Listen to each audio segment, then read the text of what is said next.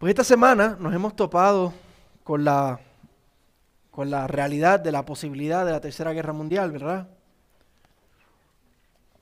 Y eso, nosotros no conocemos el futuro, puede ser que se desenlace en algo así de serio, o puede ser que se, se, fume lo que, lo que esté pasando ahora mismo. Eh, Rusia ha invadido a Ucrania y nos, nos, preguntamos cómo, cómo eso se, se puede desenlazar.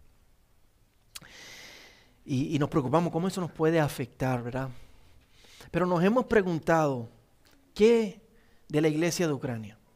¿Qué de nuestros hermanos y de nuestras hermanas que están allí? Allí tenemos hermanos y hermanas que necesitan nuestras oraciones, que necesitan eh, que nosotros estemos considerándolos a ellos. y no son solo ellos. La iglesia perseguida es una realidad en el resto del globo, en el resto del mundo. Eh, si usted mira el mapa, nosotros tenemos allí una, unas flechas color de rosa y, en, la, en, la, primera flecha de la derecha, si se le para de, eh, frente, que está al extremo de la derecha, es Corea del Norte y dice número uno. Pero eso cambió, eso cambió a principio de enero. Ya Corea del Norte no es el país más perseguido. Ahora el país más perseguido es Afganistán. Con la salida del ejército americano, eh, en verano de allí, eh, el talibán apretó muchísimo y la, y la realidad es que van puerta por puerta preguntando quiénes no son musulmanes y están sufriendo las, las consecuencias. Son nuestros hermanos de Afganistán, está Corea del Norte que le sigue número dos, está también Somalia, Libia y Pakistán. ¿Cuánto, si, si yo le preguntara a usted, cuántas creyentes ustedes creen que mueren al día por Cristo? ¿Cuántos creyentes ustedes creen que mueren al día por ser cristianos? O sea, no fue que, ¿verdad? Se enfermaron de COVID y murieron. 500, es, mucho más bajito que eso, pero aún así es un número significativo. Al día mueren, se estima que el promedio de lo que mueren al día son 13, 13 creyentes al día. Mueren por la razón de, ser cristiano. O sea, mueren como mártires, mueren por decir que son creyentes en, los diferentes lugares del mundo. Y, si, uno estima eso, eso significa que cada dos horas muere un cristiano, cada dos horas. Desde que el día de hoy comenzó, han muerto dos hermanos. Y desde que de aquí a que terminemos el servicio, posiblemente va a morir otro más. Dos hermanos. En lo que va de día, tres hermanos diariamente. Así que ellos también necesitan nuestras oraciones. Hay una iglesia perseguida.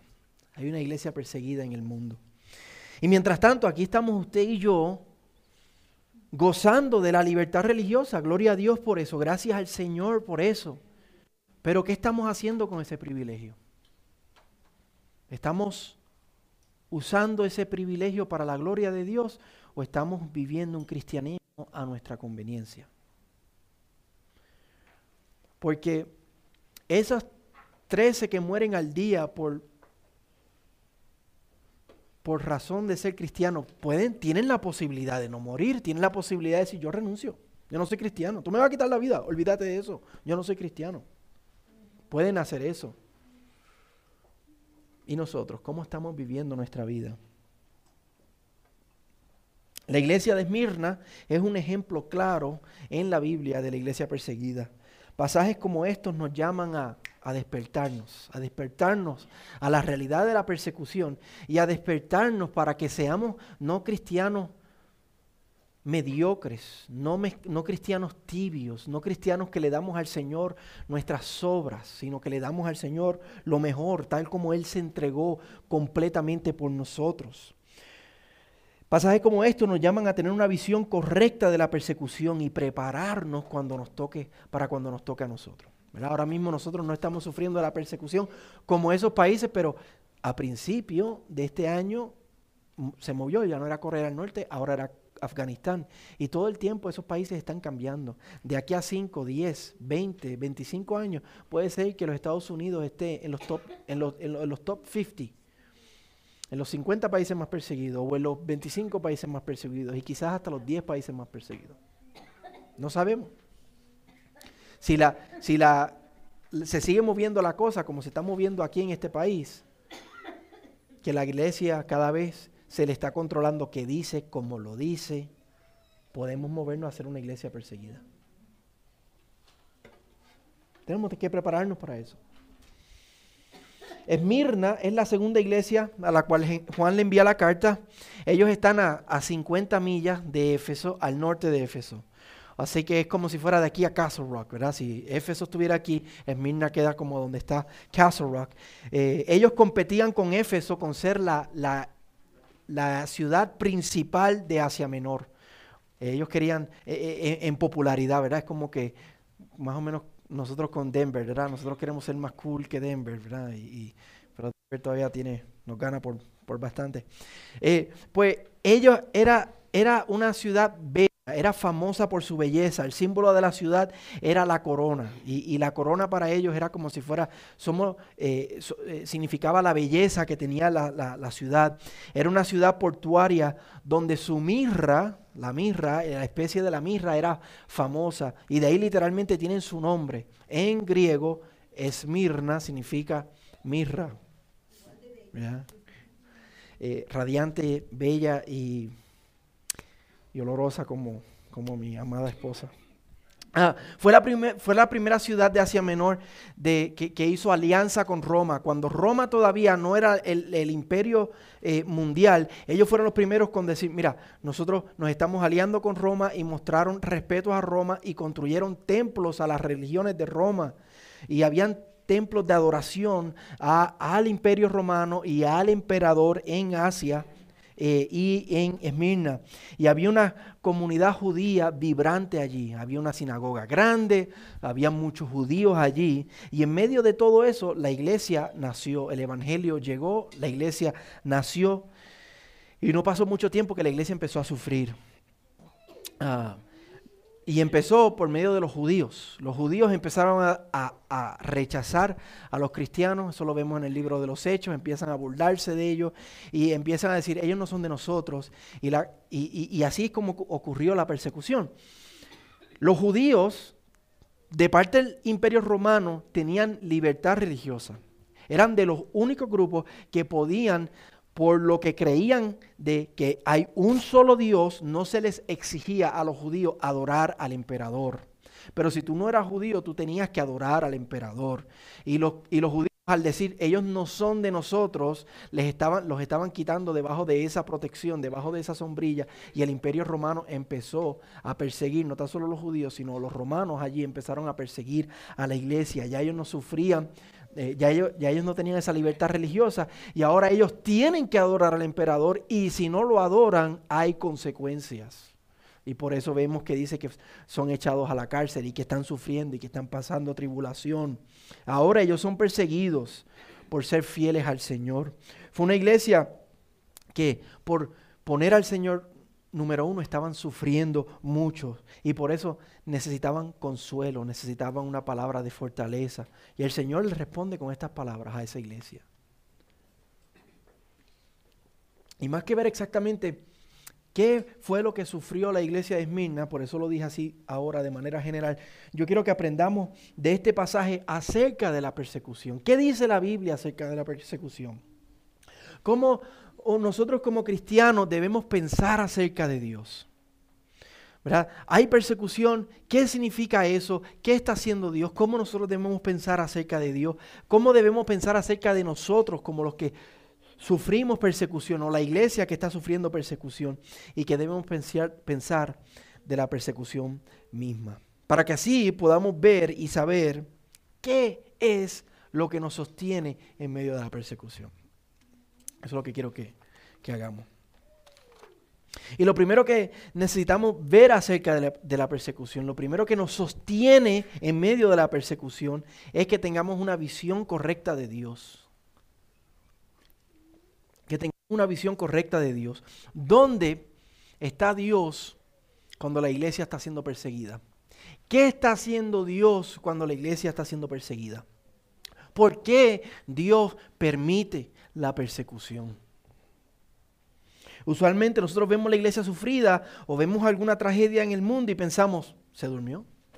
¿Dios se durmió? Dios perdió el control de la situación. O pensamos, por lo menos, que como, como, si, como si esto fuera una partida de fútbol, ¿verdad? Y, y momentáneamente parece que el diablo tiene la delantera y está ganando. Pero esos son pensamientos e ideas que son lejos de la verdad bíblica. La Biblia nos habla de un Dios soberano que está por encima de todo, que en todo momento, que a cada milisegundo está en control total. Un control total, soberano y perfecto de cada situación. Especialmente en momentos difíciles. Y nosotros como creyentes tenemos que poder tener la capacidad mental en nuestra mente y nuestro corazón de saber eso y de entender eso. Este pasaje nos muestra eso de manera magistral. La iglesia de Esmirna está pasando un momento bien difícil. Miren el versículo 10. Versículo 10 dice, no temas lo que estás por sufrir. Miren el versículo 9, yo conozco tu tribulación, tu pobreza y la blasfemia. Tribulación, pobreza y blasfemia. ¿Qué más tú quieres, verdad? ¿Qué más puede pasar una iglesia? Tribulación, pobreza, blasfemia.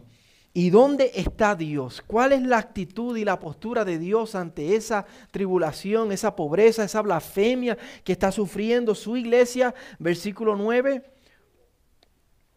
eh, versículo 8, perdón. Escribe el ángel de la iglesia en Esmirna, el primero y el último, el que estuvo muerto y ha vuelto a la vida, dice esto, yo conozco tu tribulación. Vemos que la Biblia nos dice que Él es el primero y que Él es el último. Dios está al tanto, Dios es primero, Dios es el último, Él sabe todo lo que está pasando.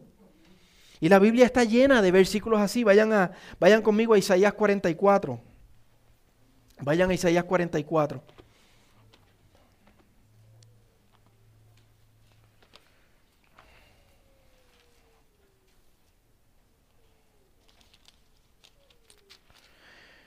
Versículo 6. Isaías 44, 6, lo que tiene la Biblia de la iglesia en la página 739. Dice, así dice el Señor, el Rey de Israel y su Redentor, el Señor de los ejércitos. Yo soy el primero y yo soy el último y fuera de mí no hay Dios. Jesucristo está diciendo, yo soy el primero, yo soy el último, usando las mismas palabras que, el, que Dios Padre usa acerca de él. Ahí vemos que Jesucristo es tan Dios y está en tan control como el Padre. Miren el versículo 8, no tiemblen ni teman, igual que lo que el Señor le dice a la iglesia de Esmirna. No tiemblen ni teman, no se lo he hecho oír y lo he anunciado desde hace tiempo. Ustedes son mis testigos. ¿Hay otro Dios fuera de mí o hay otra otras rocas, no conozco ninguna. El Señor aquí está diciendo que todo lo que pasa, ya yo se los he adelantado, yo se los he dicho. ¿Y por qué es eso? No es solamente porque Dios mira, verá como Dios omnisciente y ve todo lo que pasa, es porque Él decreta todo lo que pasa. Nosotros pensar que Dios solamente ve y sabe eh, es un Dios muy pequeño. Ese no es el Dios de la Biblia. El Dios de la Biblia no solo ve y sabe, el Dios de la Biblia desde antes de la creación del mundo ha decretado todo lo que ocurre. Eso, son dos cosas totalmente diferentes. Ese es nuestro Dios. Esto nos pinta una imagen de un Dios que está por encima de todo, que es inmutado por nada, que controla y hace todo. Ese es tu Dios, ese es mi Dios. A Dios nada lo toma por sorpresa. Él es el que ha ordenado todas las cosas, incluso el dolor y la dificultad, sí. Y Él hace que toda ella obre para nuestro bien y para su gloria. En Daniel 4 dice el rey Nabucodonosor, hablando de esta grandeza de Dios, él dice, por esto el rey Nabucodonosor declaró, todos los habitantes de la tierra son considerados como nada en comparación a Dios, nosotros somos como nada. Mas Él actúa conforme a su voluntad en el ejército del cielo y entre los habitantes de la tierra. No es que el Señor mira y pues eso fue lo que pasó y yo lo sé, pero eso fue, no, Él actúa conforme a su voluntad en el cielo y en la tierra. Y Él sorprendido de esto, Él dice, nadie puede detener su mano ni decirle, ¿qué has hecho? Ese es el Dios que nosotros tenemos. No es un Dios que solamente ve y dice, pues eso, eso es lo que... No, es un Dios que hace conforme a su voluntad en el cielo y en la tierra. Y nadie le puede decir qué has hecho. Nadie le puede detener su mano. Eh, no, te, metas ahí. No hagas eso. nadie puede decirle a eso. Porque Él es Dios. Y por eso Job, luego de que el diablo le hizo todo lo que le hizo en el capítulo 1, exclamó, el Señor dio, el Señor quitó, bendito sea el nombre del Señor. ¿Quién le quitó? El diablo. No, Job claramente sabía, el Señor dio, el Señor quitó. El instrumento fue el diablo, pero lo que estaba por encima del diablo, lo que permitió que el diablo hiciera todo lo que él hizo, fue el Señor. El Señor dio, el Señor quitó, bendito sea el nombre de Dios. No hay nadie por encima de Dios. No hay nadie por encima de Dios. A Dios no se le escapa nada. Ese es nuestro Señor. Escuchemos la oración de la iglesia, la iglesia perseguida. En el libro de Hechos, la iglesia está siendo perseguida. Y en el capítulo 4, mira lo que dice. Cuando quedaron en libertad, los que estaban, fueron perseguidos por los judíos y los soltaron, los amenazaron. Ellos quedaron en libertad, fueron a los suyos y le contaron todo lo que los principales sacerdotes y los, y los ancianos les habían dicho. Al oír ellos esto, unánimes alzaron la voz y dijeron, oh Señor, tú eres el que hiciste el cielo y la tierra, el mar y todo lo que en ellos hay. El que por el Espíritu Santo, por boca de David, tu siervo, dijiste, ¿por qué se enfurecen los gentiles y, y los pueblos traman cosas vanas? O sea, ¿por qué los reyes de la tierra dicen, yo voy a hacer esto y yo voy a hacer esto y yo voy a hacer lo que yo quiero porque yo soy el rey más grande de la tierra? ¿Por qué traman cosas vanas? Se presentaron los reyes de la tierra y los gobernantes se juntaron a una contra el Señor y contra su Cristo. Y ahora está empezando a hablar de lo que pasó cuando Jesucristo murió. Dice, porque en verdad en esta ciudad se unieron Herodes, como Poncio Pilato, junto con los gentiles y el pueblo de Israel, está hablando de cuando Jesucristo lo juzgaron y gritaron, crucifícalo, crucifícalo, está hablando de eso. Mira, y al parecer, a Dios, Dios estaba con las manos atadas, no podía hacer nada. Mataron al Hijo de Dios y él no pudo hacer nada. Eso es lo que mucha gente piensa, pero no la Biblia. Mira lo que dice, se juntaron todos esos y dice, para hacer cuanto tu mano y tu propósito habían predestinado que sucediera. Herodes, Poncio Pilato, los gentiles y los judíos se juntaron para hacer qué cosa? Cuanto la mano y el propósito de Dios había destinado. ¿Qué se le escapa a Dios? ¿Quién detiene su mano? ¿Quién le dice qué estás haciendo? Él hace conforme a su voluntad en el cielo y en la tierra. Ese es nuestro Dios. Así que tenemos que dejar de pensar de Dios de manera pequeña. Porque eso no es adoración, mis hermanos. Si algo es eso, es idolatría. Porque ese no es el Dios de la Biblia. Si algo es eso, es blasfemia. Porque estamos pensando en un Dios mucho menos poderoso y más pequeño de lo que la Biblia dice que Él es. El Dios de la Biblia es un Dios grande, infinito, soberano, todopoderoso, que hace que todo ocurra para su gloria y para nuestro bien. Romanos 8:28. ¿Cómo Romanos 8:28 va a ser una realidad si no tenemos un Dios así? Todas las cosas obran para bien para aquellos que aman al Señor. ¿Cómo eso ser una realidad si no tenemos un Dios todopoderoso, soberano, que nadie le puede decir, hey, ¿qué estás haciendo? Que cuando le dicen qué estás haciendo, él ¿qué, hace? Se ríe, porque Él es Dios. Como vimos en el capítulo 1 de Apocalipsis, Él es el que camina con pies de bronce bruñido y va haciendo su voluntad a través de la historia, haciendo que todo se mueva para su gloria, para el final, cuando Él venga y establezca su reino eterno. Ese es nuestro Dios. Ese es nuestro Dios. Miren el versículo. Miren el versículo 10. Vamos, volvemos a Apocalipsis. El versículo 10. Vamos a ver qué más nos dice este pasaje acerca de nuestro Dios. No tan solo nos dice que es un Dios grande y soberano. Uno lo deja ahí y puede ser que estamos pensando en un Dios que, que no le importa, que nosotros no le importamos, que Él solamente está pensando en su voluntad, nosotros no le importamos. Miren el versículo 10. No temas lo que estás por sufrir.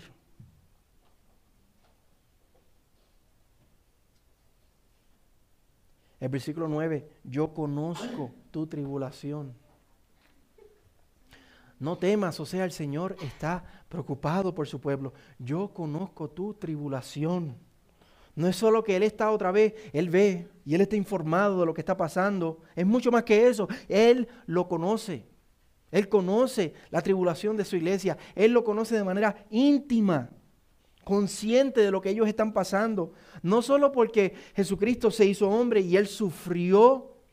Él sabe lo que significa ser un hombre, lo que significa ser un, ser humano y sufrir y padecer. No solo por eso, porque el versículo 9 nos dice que Él era el que estaba muerto y ahora está vivo, está hablando, ¿verdad? Él sabe de, que, de lo que nosotros vivimos cuando, cuando estuvo aquí en la tierra sino que Él está con su iglesia en el dolor. Recuérdense lo que vimos en el, versículo, en el capítulo 1. Él es el que se pasea entre los candelabros de oro. Él está con su iglesia. Él sabe lo que pasa a su iglesia. Él conoce la tribulación de su iglesia. Él es el que está con nosotros todos los días hasta el fin del mundo. Él es el que nos consuela en nuestras tribulaciones y en nuestras dificultades. Él conoce nuestro dolor. Y Él nos conoce a nosotros y Él está con nosotros. No solo es grande y soberano y todopoderoso, está con nosotros, conoce lo que estamos pasando. ¿Qué más nos dice este versículo acerca de Dios? Miren el versículo 11.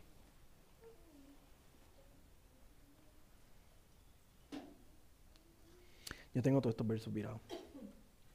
Es el versículo 10. Tengo, si yo digo 11 va a ser el, anterior, el 10. Porque leo lo que tengo aquí, es el anterior. Versículo 10, no temas lo que estás por sufrir. Yo te digo que el diablo echará a algunos de ustedes en la cárcel para que sean probados y tendrán tribulación por 10 días. Sé fiel hasta la muerte y yo te daré la corona de la vida.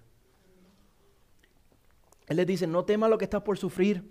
Y les dice, yo te digo que el diablo echará a algunos de ustedes en la cárcel. El Señor sabe que ellos van a sufrir algo y por lo que dice el resto de la Biblia, porque el Señor sabe que ellos van a sufrir algo, porque el Señor así lo ha determinado. El diablo va a echar a algunos de ellos en la cárcel. ¿Quién le habrá dado permiso, autoridad al diablo para hacer eso? Pensamos en el ejemplo de Job y podemos rápidamente saber, no hay nadie por encima del Señor. Si el Señor está permitiendo eso, porque el Señor tiene un propósito. Dice que van a tener tribulación por cuántos días? Por diez días. Apocalipsis es un libro sumamente simbólico, así que posiblemente 10 días lo que está diciendo es que un periodo largo y completo y difícil, no solamente 10 días, pero es un tiempo que está claramente determinado, contado por el Señor. No se lo está diciendo el diablo que ellos van a sufrir, eso se lo está diciendo el Señor. La Biblia nos enseña que el diablo no está por encima de Dios que por medio del mal que el diablo puede causar en nosotros y en el mundo, Dios vuelve todo eso para su bien y, para su gloria. Un, un versículo que tenemos que tener bien claro, Génesis, capítulo 50, versículo 20. Está hablando, ¿verdad?, de José cuando sus hermanos lo mandaron a Egipto y el papá de, eh, de José y de sus hermanos muere, Israel muere y ahora José, los hermanos de José quedan ahí solos y ellos piensan, este nos va a hacer daño ahora. José, José se va a vengar de nosotros ahora. Y le piden perdón. Y en el versículo 20,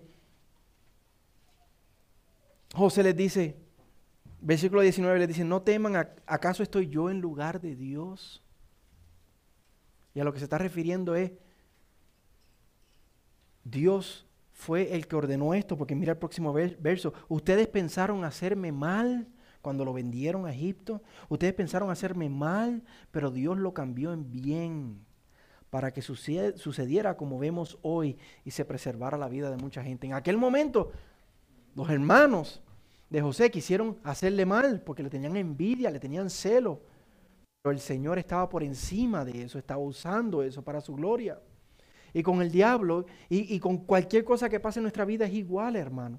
No hay nada que suceda en nuestra vida que no sea para nuestro bien y para la gloria de Dios. Cosas difíciles, cosas dolorosas, ir a la cárcel por 10 días, sufrir tribulación, pobreza, blasfemia. El Señor está usando todo eso para el bien de la iglesia de Esmirna y para su gloria.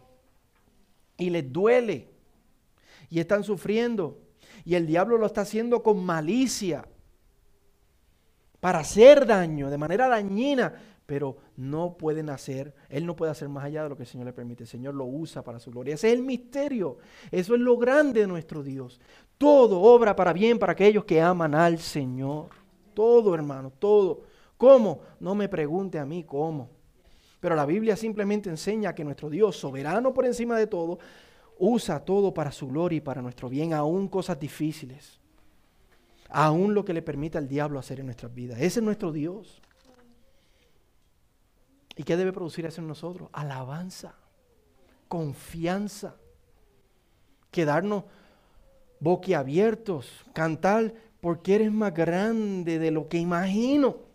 Porque es que no cabe en mi cabeza cómo el Señor hace eso. en mi cabeza no cabe. Pero la Biblia dice que lo hace. Ese es nuestro Dios. Todo el sufrimiento y todo el mal que ocurre en nuestra vida, por difícil que se nos haga, meter eso en nuestra cabeza. Dios lo ha planificado, Dios lo ha ordenado para nuestro bien. El ciego e idiota diablo todavía cree que nos puede hacer daño, todavía cree que nos puede hacer daño. El Señor le dice, puedes llegar hasta aquí, puedes hacer esto, igual como vemos en el capítulo 1 de Job, y ahí él va y cree que nos va a derrotar, y, cree que nos va, nos va a tumbar. ¿Qué le dijo el Señor a Pedro? que el diablo ya le había pedido permiso al Padre para zarandear su vida, pero le dijo, no temas, ya he llorado para ti, para que tu fe no decaiga. Él pone su presión diabólica y maligna sobre nosotros con males y con sufrimientos, pero nuestro Dios soberano de manera misteriosa y gloriosa transforma todo eso para bien. Torna eso para nuestro bien y para su gloria. Así que dejemos de pensar que el diablo anda suelto haciendo lo que le da la gana. El diablo no puede ir ni una pulgada más, ni un segundo más allá, no puede poner una libra más de presión, de dolor en nuestra vida que el Señor no le permita. Y sí, la palabra nos dice que no ignoremos las maquinaciones del diablo, no las podemos ignorar. Pero ignorarlas es una cosa y deificarlas y glorificarlas y temerlas es otra. La Biblia nos dice que temamos, no temamos al que a los que nos pueden quitar la vida, sino a aquel que puede lanzar nuestra vida al infierno. No temamos a los hombres ni al diablo. Lo más, lo más que nos puede hacer los hombres, lo más que nos puede hacer el diablo es matarnos. No temamos eso. Temamos a aquel soberano que da la vida y que da la muerte eterna. Ya Cristo venció al diablo en la cruz del Calvario. No hay nada que Él no pueda hacer en nuestra vida que el Señor no le permita hacer.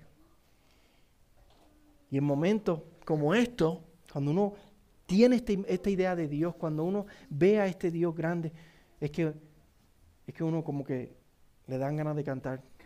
Yo tengo un Dios muy, muy grande. ¿Cómo es? Ok, vamos a hacerlo otra vez. Yo tengo un Dios muy, muy grande. Maravilloso es Él. Siempre amoroso, siempre victorioso. Maravilloso es Él. ¿Tú no habías escuchado eso? ¿Tú no habías escuchado eso? Eso es de allá de Puerto Rico nomás. Pues ya la escucharon, vamos otra vez. Cuando tengan que decir grandote lo dicen. Yo tengo un Dios muy, muy grande. Maravilloso es Él, siempre amoroso y siempre victorioso. Maravilloso es Él. es una canción de niño y es una canción bien sencilla. Pero cuando tú ves verdades así de Dios, cántale al Señor. Ese es nuestro Dios. Para eso se lo está diciendo la iglesia de Esmirna. Para que alaben a su Dios, para que confíen, para que no teman para que haya tormenta y fuego alrededor de ellos y ellos no teman, glorifiquen a su Señor. Amén. Así que nosotros nos sostiene tener una nos sostiene tener una visión correcta de Dios, un Dios grande, un Dios maravilloso. Lo otro que nos sostiene es que tengamos claro lo que la Biblia dice acerca de nosotros y del sufrimiento. Versículo 11, vamos a ver si es el 11. No, el 10. el 10, no tema lo que estás por sufrir. Yo te digo que el diablo echará a algunos de ustedes en la cárcel para que sean probados. Así que la Biblia dice que vamos a sufrir. No temas lo que vas a sufrir. La Biblia dice que vamos a sufrir. No es la mejor vida ahora. ¿Te han escuchado eso, verdad? Tu mejor vida ahora. Esas son mentiras del diablo.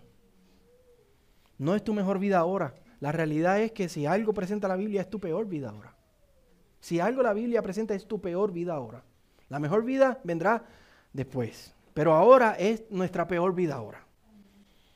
Si lo que tú quieres es pasarla bien aquí y ahora, no te metas a cristiano.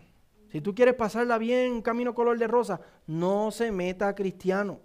El cristianismo es un camino de dificultad, es un camino de sufrimiento, es un camino de dolor. En el cristianismo tú te conviertes en tu peor enemigo. Sí, tú te conviertes en cristiano y tu peor enemigo eres tú. Porque esta carne esta carne. ¿Tengo que decir algo más? Esta carne. El mundo se convierte en tu enemigo. Porque por todos lados hay tentaciones. Nadie nos entiende. Nos están diciendo, de, mira, goza de la vida. No te preocupes por eso. El Señor te ama. Y el Señor, pues, San Pedro te perdonará ya. Y también nos volvemos el blanco del diablo las maquinaciones del diablo. Ya vimos que no puede ir más allá de lo que el Señor le permite, pero somos, nos convertimos en un blanco del diablo. Pablo le dice a los creyentes en la ciudad de Listra, esto es en Hechos, dice, es necesario que a través de muchas tribulaciones entremos en el reino de Dios. Y lo interesante es que Él les dice esto después que a Él lo apedrearon y lo dejaron como muerto. Y Él se tuvo que escapar de la ciudad. Y el próximo versículo dice que Él volvió a decirles esto porque él estaba preocupado que se hubieran, se, hubieran desanimado. Para entrar al reino de los cielos entramos por medio de muchas tribulaciones. Y eso no significa que tenemos que ganarnos nuestra salvación. No, somos salvos por lo que Cristo hizo. La obra de Cristo es perfecta, es completa. Él murió y resucitó y nada nos puede separar del amor de Dios. Pero de aquí a allá, el caminito, de aquí a allá, está lleno de sufrimiento. Está lleno de sufrimiento. Pablo le dijo a los tesalonicenses, porque en verdad, cuando estábamos con ustedes, les predecíamos que iban a sufrir aflicción. Y así ha acontecido como saben. Pablo dice, cuando yo estaba con ustedes, se los dije, yo se los dije que iban a sufrir. ¿Y, y qué está pasando ahora? Están sufriendo. Yo se los dije. ¿Dónde están los que dicen que el cristianismo es un paseo? ¿Dónde está esa gente? Los que dicen que el cristianismo eso es color de rosa, ¿dónde están? Son unos mentirosos, son unos falsos profetas. Cuando usted escuche a alguien que, que va por ese camino diciendo que todo lo que tú quieras el Señor te lo va a dar, no te preocupes que de aquí allá lo que hay son bendiciones, lo que va a llover. Y usted, cuidadito. Cuidadito, porque es que así la Biblia no habla. Así no predicaba Pablo, así no hablaba Jesús, así no hablaba ninguno de los apóstoles. Esa no es la realidad del cristianismo, mis hermanos. ¿Cuántos creyentes mueren a diario? Trece. ¿Dónde está la mejor vida de Dios? ¿Mm? Trece creyentes mueren al día. Lo que estamos aquí en el servicio, posiblemente un hermano ya ha muerto, pero ha entrado gloria. Se ha ido de la peor vida a la mejor vida. El cristianismo es, como dice el filósofo dominicano, el Niágara en bicicleta. El Niágara en bicicleta. ¿Quién es ese? ¿Quién sabe quién es ese? El, Niágara en bicicleta. Juan Luis Guerra, el filósofo dominicano. El Niágara en bicicleta. Es el camino angosto, es el camino difícil. Y por eso Jesús nos dijo que hay que calcular el costo. Si tú quieres ser cristiano, tú tienes que calcular el costo. El costo es sufrimiento, el costo es negarse a sí mismo. El costo es sácate el ojo, pícate el brazo. Así de violento es el cristianismo. Y eso no es literal, eso es figurativo. No te asustes, Gabriela. Jesús estaba hablando figurativamente de, de lo serio que hay que tomar esto. De lo serio que hay que tomar esto. Usted no tenía ganas de venir para acá esta mañana para la iglesia. Pero uno se saca el ojo por medio de decir, eh, es el día del Señor, este día no es mío.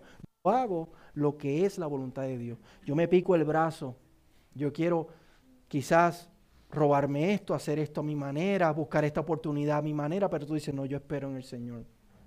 Si es del Señor se va a dar. Eso, eso es, Gabriela, no te asustes. El costo como dice Pablo en Romanos 8, es peligro, espada, dolor, persecución, como le dijo a la iglesia de Esmirna, burla, pobreza, dificultad. Ese es el costo. Ese es el costo. Necesitamos saber que la Biblia dice que si tú vas a ser cristiano, ¿vas a qué? A sufrir. Esa iglesia que dice, pare de sufrir. ¿Qué es eso? No sé qué es eso. Por eso la Biblia no está.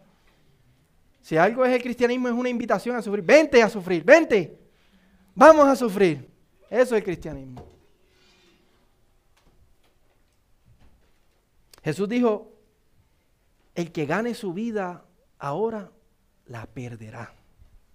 Y el que pierda su vida ahora por causa de mí, la ganará. Hermano, vamos a perder nuestra vida. Vamos a perder nuestra vida. Vamos a decir como Job, Jehová dio, Jehová quitó, bendito sea el nombre del Señor. Yo tengo un Dios grande, soberano, que está por encima de todo. Mi confianza está en ese Señor. Yo no quiero pasar persecución, yo no quiero pasar tribulación, yo no quiero pasar burla, yo no quiero pasar dificultad. Pero si mi Dios soberano ha ordenado eso, y yo no entiendo por qué, y me duele, pero yo voy a confiar en el Señor.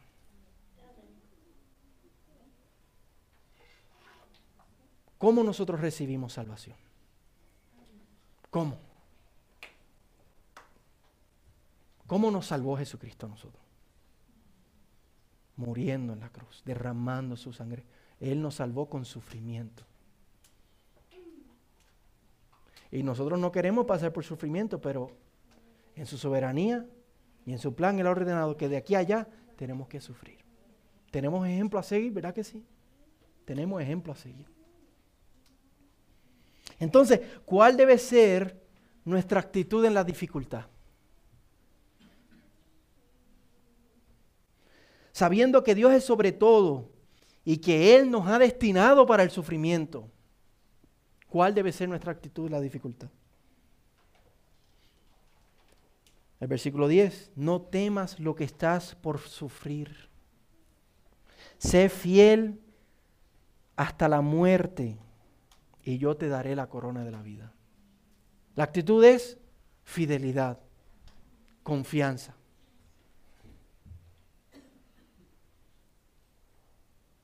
La actitud es agarrarnos del Señor, no temer, confiar. Esa es la actitud. Sabiendo que Dios es soberano y usa todas las cosas para su gloria, cosas difíciles cosas dolorosas, sufrimiento. ¿Cuál debe ser nuestra actitud en la dificultad? Versículo 12, el vencedor no sufrirá daño de la muerte segunda. Deleitarnos en la esperanza que nos espera. La muerte segunda se está refiriendo al infierno. La primera muerte es cuando se muere el caparazón, el cuerpo. Pero nuestro espíritu va a estar con el Señor. ¿Verdad? Tenemos el ejemplo en el, en el, ladrón de la cruz, ¿verdad? Hoy mismo vas a estar conmigo en el paraíso. Se murió, primera muerte, su caparazón, pero estuvo con el Señor por la eternidad. No tenemos que temer a la segunda muerte. Tenemos vida eterna. Nos gozamos en eso, nos deleitamos en esa realidad, en esa esperanza, atesoramos la vida eterna. Sabiendo que Dios está con nosotros en el dolor y que el diablo no puede hacer sino lo que Dios le permite, ¿cuál debe ser nuestra actitud? Jesús lo dijo Mateo 5, las últimas bienaventuranzas, él dijo, bienaventurados aquellos que han sido perseguidos por causa de la justicia, pues de ellos es el reino de los cielos. No hay que temer a la segunda muerte. Bienaventurados serán cuando los insulten y los persigan y digan toda clase de mal contra ustedes falsamente por causa de mí. Regocíjense y alégrense. Cuando estamos pasando dificultad, lloramos, sí lloramos porque sufrimos y padecemos, pero a la misma vez nos alegramos. Nos alegramos por estas verdades. Nos alegramos, dice, regocíjense y alégrense porque la recompensa de ustedes en los cielos es grande. Nuestra recompensa es grande. Y porque así persiguieron a los profetas que fueron antes de ustedes. Por eso Pablo dice en Romanos 8, que los sufrimientos presentes no se comparan a la gloria que ha de venir. Cuando sabemos que Cristo es el primero, que Él es el último y que Él da y Él quita según Él quiere para su gloria y para nuestro bien, ¿cuál debe ser nuestra actitud? Vaya conmigo, Romanos 8. Casi todos los sermones terminan aquí, mi hermano, pero es que Romanos 8 es la cúspide de la revelación de Dios en cuanto a la obra del Señor en nosotros. Romanos 8, vamos a, vamos a empezar a leer en el versículo 35.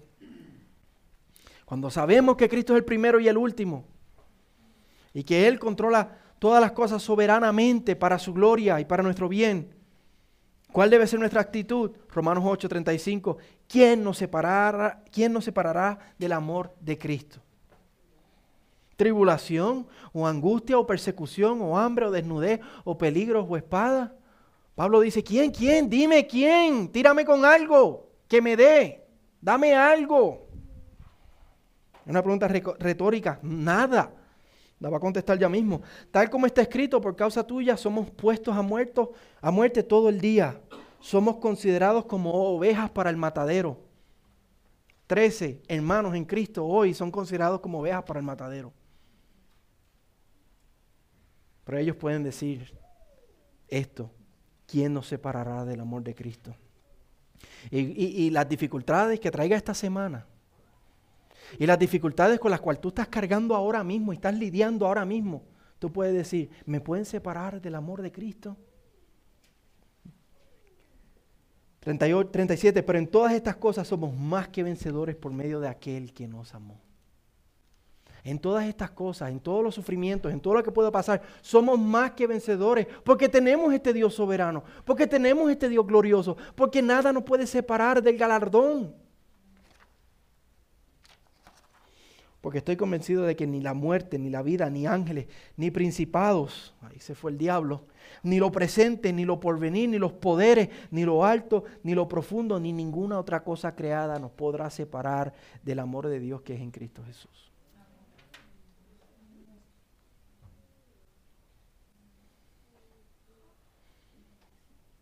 Por eso, dice el versículo 11, el que tiene oídos, oiga lo que el Señor le está diciendo a la iglesia. Usted escuchó esta mañana lo que el Señor le dijo. Estamos escuchando lo que el Señor nos está diciendo. No seamos tan ingenuos en nuestra manera de pensar acerca de Dios y del dolor, hermano.